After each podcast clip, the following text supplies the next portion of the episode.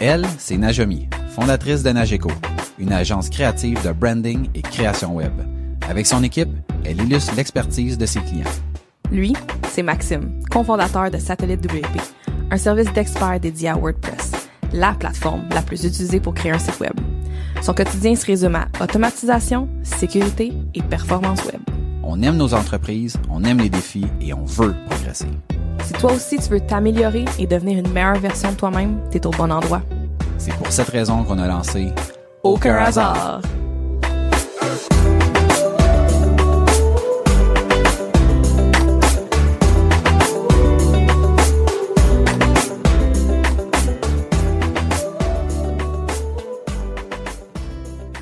Bienvenue à Aucun hasard, le podcast où on parle d'entrepreneuriat, d'évolution, d'opportunités, de réussites et d'échecs.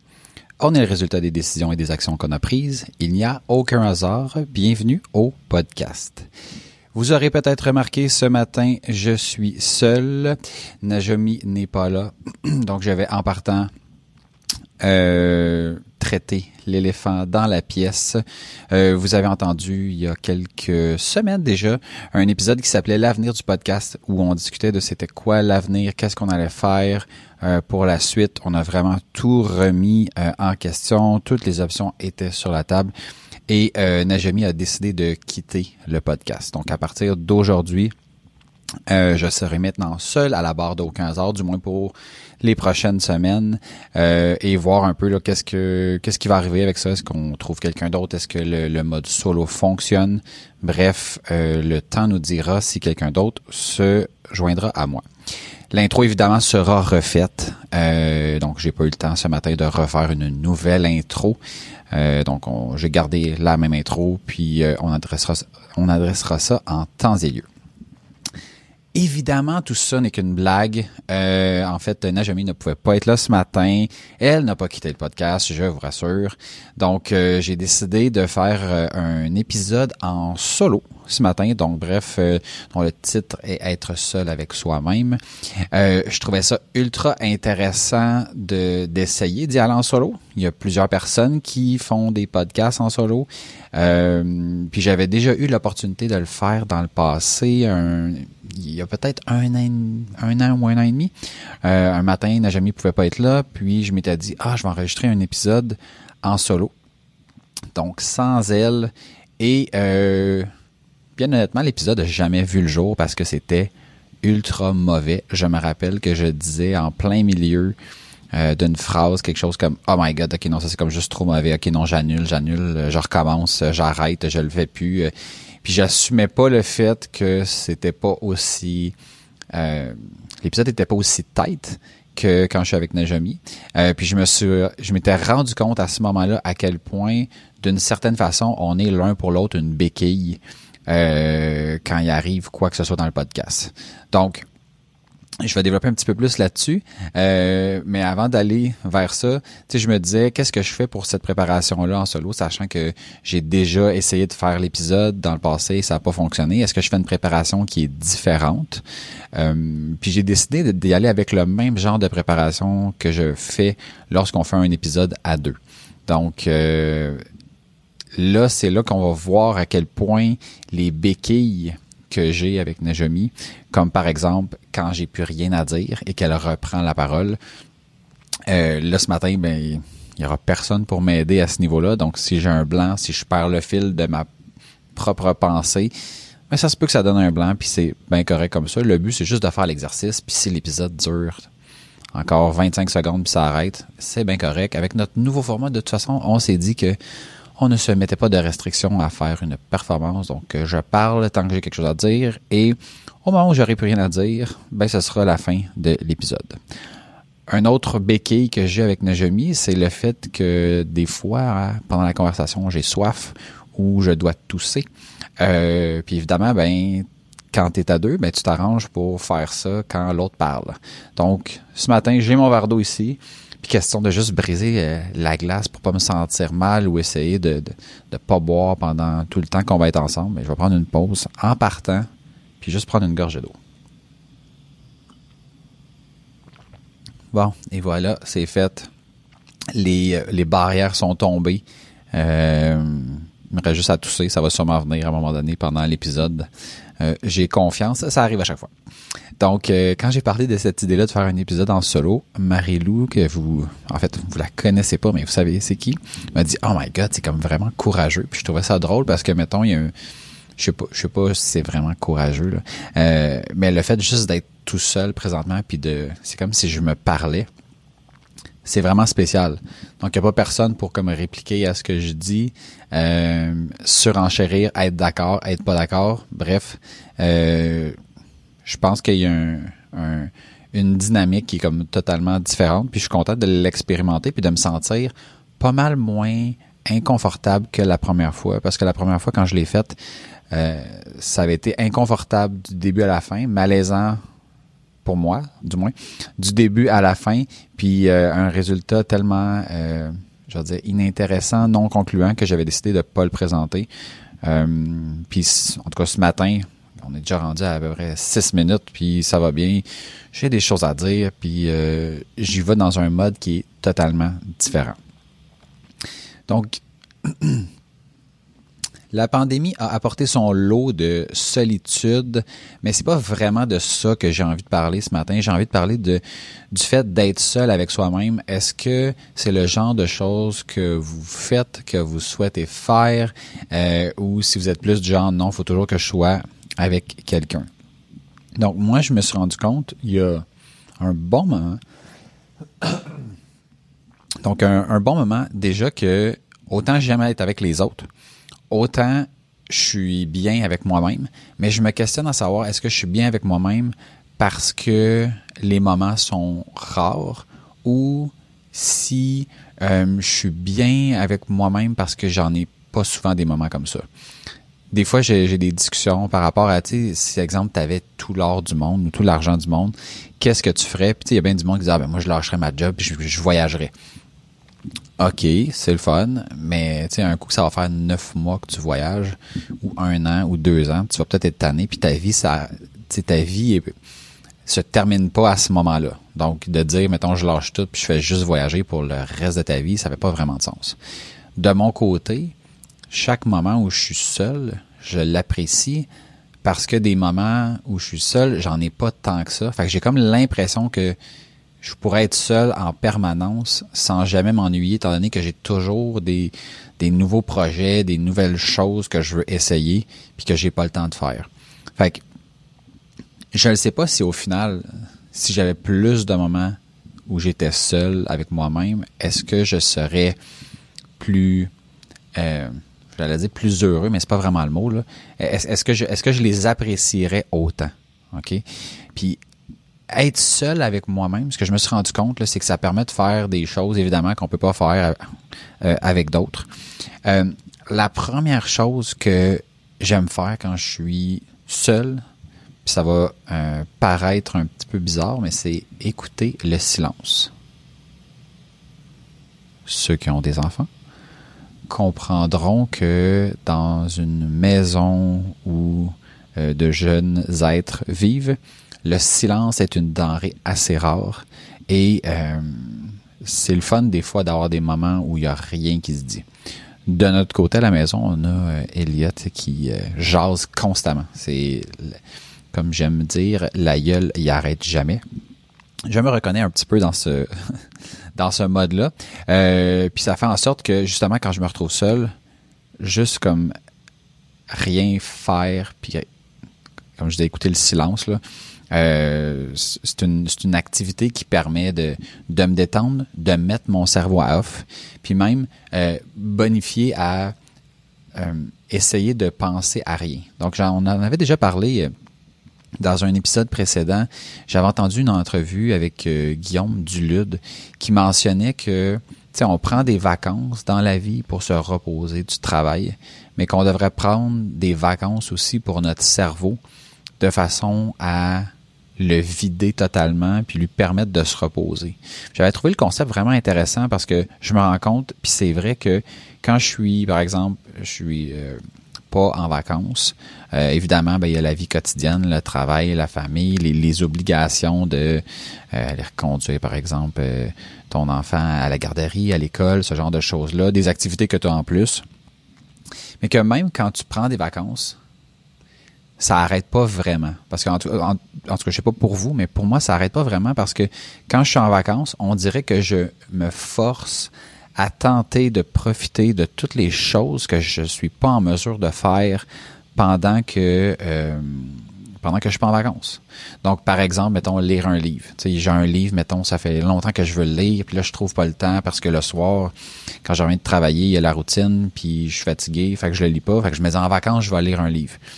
Mais ce livre-là ne devient pas nécessairement une activité de relaxation, mais plus une espèce de, de mal nécessaire à combler pour atteindre un certain, je veux dire, un niveau de bonheur qu'on n'est pas capable d'atteindre dans notre routine de tous les jours. Ce qui fait en sorte que on remplace le travail, euh, mettons, de bureau par un, un travail qu'on appelle activité, mais qui nous repose pas plus. Euh, puis le point de, justement de cette entrevue-là, c'était justement de parler de ça, puis de le fait de dire que le cerveau a besoin de, de vacances. Puis euh, une des choses qu'on peut faire, c'est juste comme se coucher, par exemple, soit sur son lit ou sur un divan, regarder le, le plafond et tenter de ça, ça va sonner vraiment ésotérique, là, mais tenter de genre quitter son corps, si on veut, pour laisser son cerveau euh, passer comme d'une pensée à l'autre. Chose que j'ai pas été capable de faire souvent, mais il y a plusieurs fois où j'ai été en mesure de faire ça.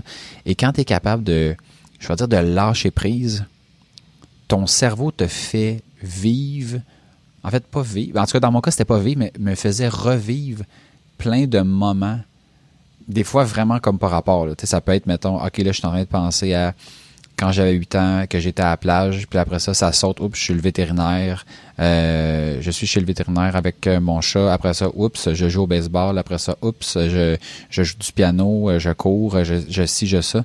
Puis tout ça est contrôlé, si on veut, par...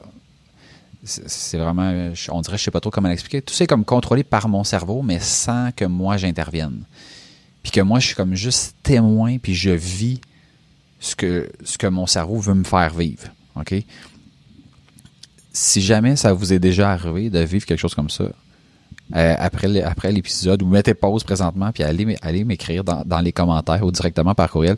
Je suis vraiment intéressé de savoir est-ce que je suis le seul à, avoir vécu ce, ce genre de choses-là, parce que je, je trouvais ça vraiment fascinant de lâcher prise, puis de voir mon cerveau m'amener dans plein de moments sans vraiment, euh, en tout cas du moins moi je voyais pas les liens entre les moments, entre euh, les, les sauts qui se faisaient pendant cette période-là. Et ça, cette activité-là, il paraît, euh, parce que je ne suis pas un spécialiste en la matière, que c'est une activité qui repose le cerveau, qui permet de te réénergiser et qui, ultimement, est ultra bénéfique parce que c'est bon de laisser son cerveau aller à lui-même de temps en temps. Donc, évidemment, c'est pas le genre de chose qui est. Euh, en fait, c'est peut-être faisable, mais du moins pour moi, c'est. c'est j'ai jamais été capable de, tenter d'appliquer ça euh, avec mon fils qui court partout dans la maison. Fait que le fait d'être seul avec moi-même me permet des fois de, de pouvoir faire ce genre de choses-là.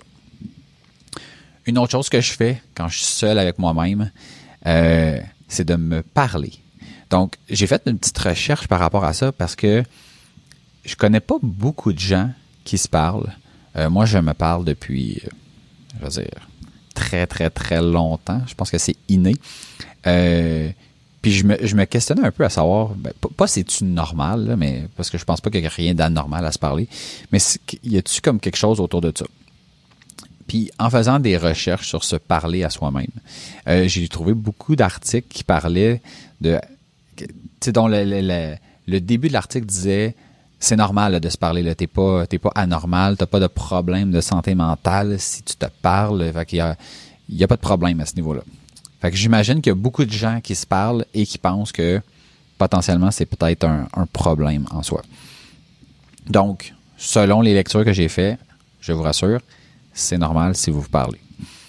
Euh, donc, je ne sais pas pourquoi, euh, comment ça a commencé, mais depuis vraiment que je suis tout jeune, je, je me parle, je me raconte des affaires. Euh, puis j'ai réalisé que ça, ça me permet de, de tirer plusieurs avantages. OK? Donc, évidemment, ça dépend vraiment de la conversation que j'ai avec moi-même. C'est vraiment drôle parce qu'au moment où j'ai dit ça, ça dépend de la conversation que j'ai avec moi-même. Je me sens vraiment fou. Mais, euh, mais comme je suis tout seul, euh, je peux dire ce que je veux, puis il n'y a pas personne pour me juger. Donc, euh, une, une des choses que, que, je, que je fais quand je me parle, euh, évidemment, il y a l'espèce de, visualisation qu'on peut faire avant un événement, là, de dire, bon, OK, je suis capable, je vais y aller, je vais faire ci, je vais faire ça, puis de s'encourager si on veut. Ça, c'est une chose. Euh, mais de mon côté, moi, souvent, là, ça va être, je revis des événements où je décortique ce qui s'est passé. Euh, puis j'essaie de revivre l'événement comme j'aurais dû le vivre avec le recul que j'ai. OK? Là, ça a l'air un petit peu théorique, là. Mais par exemple, j'ai un appel avec un, mettons, un collaborateur, un client, un ami. Puis je dis quelque chose qui amène la pendant la pendant la, la conversation qui amène cette conversation-là à un endroit où je voulais pas aller. OK? Parce que je le sais pas, je vais dire quelque chose qui était bête, je vais dire quelque chose qui était pas exactement ce que je voulais dire, mais ça a mal sorti. Euh, puis là, ça peut faire comme dévier le dévier la conversation. Puis là, je vais essayer de revivre ce moment-là, puis de dire quelque chose soit qui est différent pour ne pas vivre ça, ou essayer de mieux récupérer la situation que ce que j'ai fait euh, quand je l'ai fait en live. OK? Le but de tout ça, c'est un peu de faire une espèce de, de debriefing, puis de voir, OK, comme si à la place de dire X, si j'avais dit Y, quelle aurait pu être la, la réception de l'autre personne? Euh, tout ça dans un but de, je sais pas trop, de, de, s'améliorer, je pense, euh, d'être meilleur la prochaine fois. Euh, je sais pas si ça vous arrive souvent, mais moi, ça, m'est souvent arrivé là, de, vivre une situation, puis un coup c'est fini, de dire Colin, j'aurais donc dû dire X, Y ou Z, mais à ce moment-là, ça m'est pas ça m'est pas venu, donc je l'ai pas dit. Puis là, il y a comme une espèce de Ah, si j'avais dit ça à la place. Le fait d'être, mettons, seul, puis de, de pouvoir refaire ces conversations-là pour mon propre plaisir, me permet justement de, de comme de me pratiquer, si on veut, pour la prochaine fois où une situation similaire pourrait se produire. Euh, donc, il, y y a beaucoup de, de, de, recul, de revivre une certaine situation. Mais il y a aussi, euh, puis ça, j'essaie vraiment de, de ne pas le faire parce que je faisais ça très souvent auparavant et ça me causait euh, un très grand stress inutile qui est dans le fond de, parler avec soi-même dans le but d'anticiper des discussions à venir. Donc, par exemple, je vais avoir une discussion avec un client, puis je le sais qu'il va vouloir me négocier, puis euh, ça va être une négociation difficile pour ce contrat-là. Puis là, j'essaie de voir c'est quoi toutes les choses qu'il peut me dire euh, d'avance dans le but d'être prêt. Ce que j'appelle maintenant faire des scénarios. Euh, puis ça, non seulement c'est stressant, euh, c'est dans mon cas, ça a toujours été inutile. OK? Donc, quand, quand je quand j'entrais dans ce genre de bulle-là, j'étais. Tu sais, on s'entend que si on part avec une situation qui va être difficile, ben, il y a un million de choses qui peuvent se passer. Il y a un million, à, ce million de choses-là, il y a probablement 10-15 façons pour chacun de ces, sous-scénarios-là euh, de réagir. Puis ça fait en sorte que du moins pour moi, j'entrais dans une espèce de spirale de euh, OK, mais là, s'il me dit X, je vais dire Y, ou sinon je peux dire Z, puis là, je peux dire C, puis je peux dire ça. Puis là, s'il me répond ça, il m'a répondu ça. Puis, là, puis je pouvais passer des. Je sais pas si c'est des heures. En fait, ça dépend vraiment de combien de temps d'avance je le savais. Mais je pouvais passer assurément, oui, des heures. Des heures à, réfléchir à ça, à, à pas endormir, à, voir exactement, là, OK, qu'est-ce que je vais dire dans tel cas ou tel autre cas, pour finalement me pointer dans la réunion, dans l'appel, puis commencer le meeting en disant bon ben, que pour tel pour le contrat finalement je vais proposer qu'on fasse X puis ça va coûter tant et la personne de répondre parfait quand est-ce que je signe? Puis là je me, rendais compte que tout ce que j'ai tout le temps de préparation euh, que j'avais mis pour les potentielles réponses ne servait absolument à rien parce que jamais j'avais couvert le scénario qui se déroulait en temps réel. Puis j'ai eu une, discussion avec euh, une personne euh, que je peux pas nommer malheureusement par rapport à par rapport à des scénarios qu'il faisait dans son entreprise pour des projections financières parce qu'il voulait faire un l'achat de, de quelque chose et voir ok si jamais mettons l'état de son entreprise changeait puis il avait engagé des spécialistes pour faire des scénarios. Donc, si, mettons, la business, par exemple, fait moins d'argent cette année, mais, mais mettons 10% moins, 20% moins, 50% moins, si ça fait plus, c'est quoi les impacts? Comment je vais être impacté euh, au niveau financier, au niveau de euh, personnel, au niveau de, de l'entreprise, euh, au niveau de la charge de travail, s'il se passe X, Y ou Z? Le but étant de voir jusqu'à quel point, dans le fond, ce, cette idée-là d'investissement faisait du sens pour lui. Ben, quand il a fait euh, toute cette évaluation-là, euh, c'était en 2019. Euh, puis il était prêt à lancer son projet. son projet devait démarrer en mai 2020, de mémoire. Je ne sais pas si vous vous rappelez qu'est-ce qui s'est passé en mars 2020. il y a la pandémie qui a frappé. Puis je l'ai contacté parce qu'en fait, quand j'avais eu la discussion avec lui, c'était en, en 2019, puis j'y avais dit, moi, je suis un gars de scénario. J'en ai fait longtemps des scénarios. Là. Puis ce que tu as dans ta tête, puis tous les scénarios que tu vas faire, c'est jamais ça qui se passe. Puis comme de fait, malgré tout tous ces scénarios, malgré toutes les, hypothèses qu'il avait faites, tous les, calculs qu'il avait fait pour voir qu'est-ce qu'il en était, ben, je pense que c'est un, même pas un mois avant qu'il lance le projet de manière officielle, ou du moins qu'il commence, la pandémie a frappé tu sais, je l'avais contacté, puis j'avais dit, puis dans tes scénarios, t'avais-tu un scénario de pandémie, ou est-ce que tout fermait, que tu slaquais tout ton monde, que... Puis évidemment, il n'y avait pas ce scénario-là. Puis là, c'était un peu... C'est un peu... Euh, ça a l'air peut-être un peu extrême comme exemple, je sais, j'adore les, exemples qui sont, qui sont extrêmes. Mais pour moi, ça, c'est un exemple extrême et réel qui s'est produit. C'est-à-dire qu'à un moment donné, tu peux faire comme deux, trois scénarios, là, si, ça reste pareil, si ça va mieux, si ça va moins bien, puis avoir une espèce de, de guideline de OK, est-ce que je vais m'en sortir si il arrive une de ces trois choses-là? Mais d'y aller à plus que ça, d'essayer de regarder si j'ai une baisse, mettons, de 10% de 20% de 50 Dans, dans, dans le cas de la pandémie, en, mars dernier, quand le Québec a été mis sur pause pendant deux semaines, c'était pas une baisse de 50% c'était c'était pratiquement, je pense que dans son cas, c'était peut-être 80 ou 90% de ses revenus qui ont comme arrêté parce que, ben parce que, parce que tout était sur pause. Donc, de se parler en se faisant des scénarios, c'est le genre de choses que je ne recommande pas du tout. Quand je suis seul avec moi-même, je me suis rendu compte aussi que ça me permet de faire des activités qui, qui intéressent juste moi. Donc, puis de pas me sentir mal. Euh, fait que, on a tous des, des, intérêts différents. Des fois, on a des choses qu'on partage, puis des fois, il y a des choses où est-ce qu'on est un peu seul là-dedans.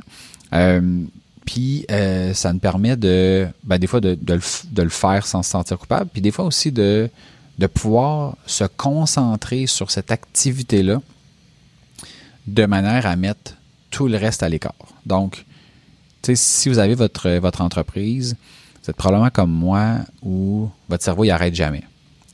Euh, puis quand le cerveau arrête pas, à la longue, ça devient ultra fatigant.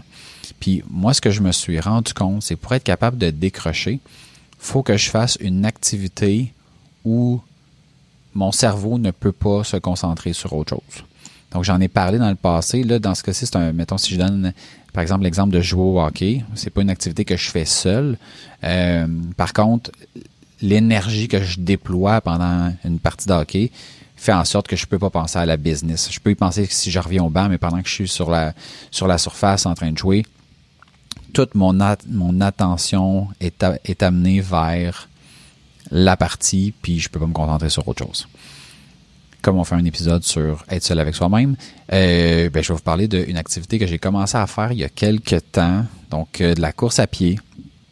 Au bureau, on s'est donné un, comme mission de s'inscrire à la course des pompiers. Euh, on l'avait fait l'année passée. En fait, on s'est inscrit l'année passée, mais à cause de la pandémie, tout a été annulé. Et cette année, on décide de refaire l'événement, mais euh, à distance. Donc, ce que ça veut dire, c'est que tout le monde court sa course chez lui, dans son quartier, euh, à, dans un intervalle de date. Puis le but n'est pas de se rassembler pour faire ça, mais plutôt de tout simplement, tu fais la course chez toi, puis j'imagine tu vas prendre une photo, tu mets ça sur les réseaux sociaux, on va recevoir par la poste un chandail, une médaille. Bref, c'est vraiment basé sur l'honneur, mais reste qu'au final, tout le monde fait ça pour ramasser de l'argent pour les grands brûlés, donc il n'y a pas vraiment d'objectif de, performance à ce niveau-là. En fait, ça m'a pas m'a pas empêché de me mettre un objectif de performance parce que vous me connaissez, vous savez que je ne fais rien pour rien. Il y a toujours un objectif derrière tout ce que euh, je fais. Donc, j'ai décidé euh, de m'inscrire aux 10 km. Euh, dans le passé, quand j'étais au secondaire, j'ai fait des cross-country, j'ai fait 3 km, 5 km. Mais 10, j'ai jamais fait ça. Puis, quand j'avais commencé à faire un petit peu de course en 2014, j'ai couru peut-être 5 fois au total, dont une course que j'avais couru à peu près 7 km et j'étais exténué. J'aurais pas pu me rendre à plus que ça. Donc, je me disais, crème, 10 km, c'est un beau défi parce que, euh, un, j'ai jamais couru, du moins je pense. Euh, j'ai jamais couru 10 km. Puis, quand j'ai couru 7 km, je sais que je me serais pas rendu. Donc, ça va me demander un effort, une certaine discipline. Euh, puis, ben, ça va me permettre de, de me dépasser puis d'atteindre cet objectif-là que je me suis lancé. Donc, je m'inscris aux 10 km et c'est un moment maintenant où euh, donc la course euh, ou la course ou l'événement aura lieu dans les prochaines semaines. Je pense que c'est au début juin. Euh, et là, je dois m'entraîner. je m'entraîne présentement seul. et donc, c'est une activité que je fais avec moi-même. C'est comme j'ai toujours un, objectif de performance lié à ça, bien évidemment, j'essaie de courir peut-être un petit peu plus vite que je devrais. Euh, donc, ça complique les, choses. Donc, il faut que mon cerveau soit constamment... Euh, euh, comment je dirais bien? Mon cerveau me force à me concentrer sur un très petit objectif, mais qui est essentiel à la réussite de, de mon objectif qui est plus grand, c'est-à-dire celui de faire gauche, droite, gauche, droite, gauche, droite pendant un certain nombre de temps. Donc, cette activité-là, euh, que je fais dans le but d'atteindre mon objectif, c'est vraiment bizarre parce que j'ai vraiment une relation amour-haine, dans le sens où il y a des moments dans la course que j'apprécie, que je me dis, hey, j'aime vraiment ça la course, j'aurais dû m'inscrire à un 20 km. Puis il y a des moments, puis ces moments-là, c'est drôle parce que c'est souvent au début et un petit peu avant la fin. Donc au début, début, là, dans le dans le premier peut-être deux minutes de course, à peu près à chaque fois que je pars, je me dis toujours Oh my god, pourquoi je fais ça? Pourquoi j'arrête pas puis je retourne pas chez nous? Puis après ces deux minutes-là, après ça, je suis correct. Puis à la fin, euh, on dirait le, dernier 200-300 euh, mètres, là, où j'ai comme l'impression, c'est comme si mon, mon corps, ma tête réalise que c'est bientôt fini. Euh, donc là, j'ai un certain relâchement. Mais tout ça pour dire que ça me permet justement de me focuser sur rien d'autre que ce petit objectif-là qui est de faire gauche-droite, gauche-droite. Puis c'est du temps que je passe seul avec moi-même que mon cerveau est comme à off.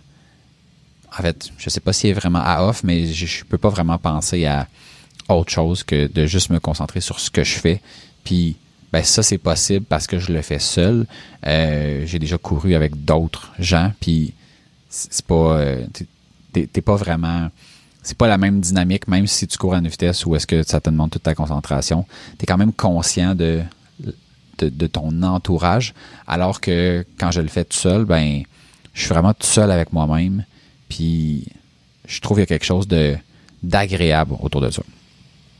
Fait que bref, ça fait déjà, ça fait pas loin de 30 minutes, j'avais d'autres choses à dire, mais je, je vais écourter ça. Je veux vous entendre, veux savoir qu'est-ce que vous, vous en pensez. Est-ce que vous êtes bien quand vous êtes seul avec vous-même? Qu'est-ce que vous faites?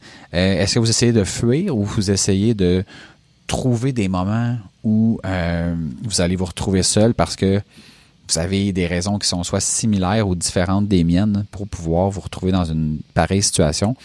Bref, laissez-moi savoir, réagissez à, cet épisode euh, où j'ai pris la parole seul pendant une trentaine de minutes. Laisse-moi un commentaire, partage l'épisode. Euh, puis euh, inscris-toi sur ta plateforme préférée pour être sûr de ne pas manquer les prochains épisodes. Dès le prochain épisode, je te rassure, Najomi sera de retour. Tu peux nous visiter sur aucunhasard.com. Dans le haut, il y a une petite bannière. Si tu veux nous soutenir, tu peux t'inscrire à notre Patreon pour quelques dollars par mois. Ça nous permet de nous aider à couvrir les frais là, de tout ce qui euh, tout ce qui est nécessaire à la production du podcast. Et j'en profite pour remercier tous ceux qui sont déjà inscrits, les souteneurs euh, en règle. Donc, euh, ça nous aide vraiment. Là, ça peut avoir l'air pas grand-chose, mais il y a deux choses, moi, qui, qui me touchent particulièrement, ceux qui ont pris la peine de, de, de s'inscrire. Puis si tu t'es pas inscrit, là, c'est pas grave. Là, mon but, c'est pas de, de, de te faire sentir mal. Mais si t'es pas inscrit, commente, repartage l'épisode, dis-nous qu'est-ce que tu en penses. Puis, tu sais, ça peut être, tu commentes par courriel. Euh, dans quelques instants, je vais, je vous donner mon, mon, adresse courriel si vous voulez m'écrire. Mais juste les échanges qu'on a eus, puis quand on a fait l'épisode sur l'avenir du, podcast, j'ai trouvé ça vraiment intéressant, les gens qui ont pris la peine. Puis il y en a plusieurs qui nous ont écrit vraiment des romans. Puis il y en a qui s'excusaient en disant Hey, là, je m'excuse pour le roman que, que je suis en train d'écrire. Mais moi, j'ai trouvé ça le fun. Le but de ce podcast-là, c'est d'échanger avec vous. Euh, donc, n'hésitez pas, ça me fait toujours plaisir. Puis Najim aussi, ça, lui fait toujours plaisir de vous lire. Donc, euh, si vous voulez m'écrire, vous pouvez le faire directement à Maxime à commercial. Rappelez-vous que vous êtes le résultat des décisions et des actions que vous prenez. Il n'y a aucun hasard. Et sur ce, je vous dis à bientôt.